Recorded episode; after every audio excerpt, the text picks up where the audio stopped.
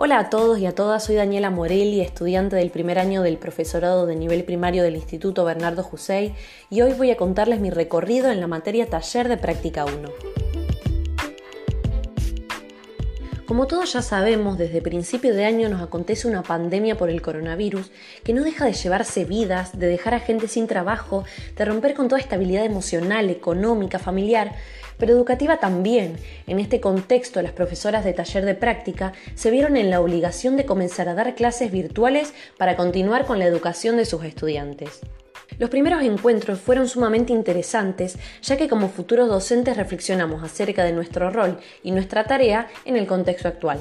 Para ello nos fueron de gran utilidad audios de la revista Anfibia.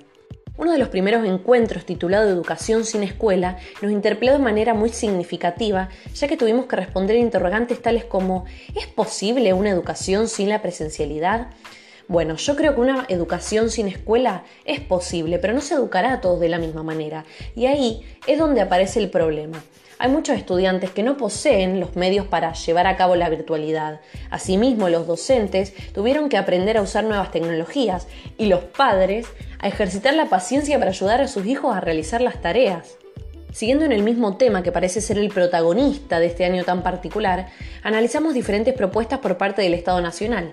Seguimos Educando es una de ellas y tiene como objetivo colaborar con las condiciones para la continuidad de las actividades de enseñanza en el sistema educativo nacional a través de un sistema multiplataforma. A continuación, hubo una seguidilla de encuentros en los que recordamos momentos de nuestra vida en la escuela y junto al material de Andrea Liaud confeccionamos nuestra propia biografía escolar. Gracias a unos de sus textos, comprendimos que el periodo vivido en la escuela, siendo nosotros alumnos, constituye una fase formativa clave. Pudimos reflexionar acerca de que la escolaridad que vivimos tiene una gran influencia en quienes estudiamos para enseñar. Realizar mi propia biografía escolar fue muy significativo, ya que descubrí malas y buenas enseñanzas de docentes, explicaciones a ideas que uno tiene hoy en día acerca de la enseñanza, pero sobre todo me hizo consciente de que en el futuro, cuando yo sea docente y deje huellas en mis estudiantes, espero que éstas sean dignas de ser recordadas con mucho amor y trascendencia. Luego, a partir de la lectura de las páginas del libro La formación de maestros y profesores, hoja de ruta, se nos propuso que rastremos diferentes modelos de docencia y sus principales ideas. Debemos saber que en cada contexto histórico y de acuerdo a cada proyecto político del país, se han delineado formas de ser docente. Siguiendo con el tema anterior, entendimos que hemos sido formados por distintos maestros, maestras y profesores a lo largo de nuestro paso por el sistema educativo. Las huellas de estos docentes han ido configurando cómo se comprende y cómo debe actuar un buen trabajador de la educación. En las docentes de taller de práctica 1, en este año tan particular, se evidenció la concepción personalista humanista y el enfoque hermenéutico reflexivo, ya que crearon desde la afectividad las condiciones adecuadas para nuestro autodescubrimiento personal, teniendo en cuenta siempre el contexto que nos atraviesa a todos y a todas. Quiero agradecerles ya que enfrentaron con sabiduría y gran creatividad estas situaciones, logrando muchos aprendizajes significativos, pero sobre todo grandes ejemplos de buenas docentes y a continuación comenzamos a observar clases. Creo que esto fue lo más interesante que hicimos en el año, ya que nos introducimos un poco en el mundo de las prácticas que haríamos en la presencialidad y que son, creo yo, pieza fundamental en la carrera que elegimos. Un texto que nos ayudó en nuestras observaciones se titula La observación, educar la mirada para significar la complejidad de Rebeca Anijovic y descubrimos que el principal aspecto que hay que tener en cuenta para observar una clase es el interrogante, ¿para qué observo? Ya que esto determinará el sentido de mi observación, tanto para mí como para quienes están siendo observados. Además, permitirá poner el foco en determinados aspectos, determinará el instrumento que utilizaré para observar, el registro, el tiempo que precisaré, etc.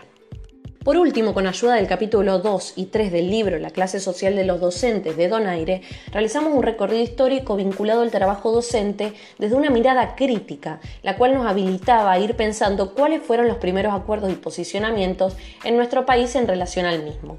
También leímos sobre las diferencias entre las categorías del trabajo docente y rol docente, entendiendo que éstas no son sinónimos como pensaba anteriormente.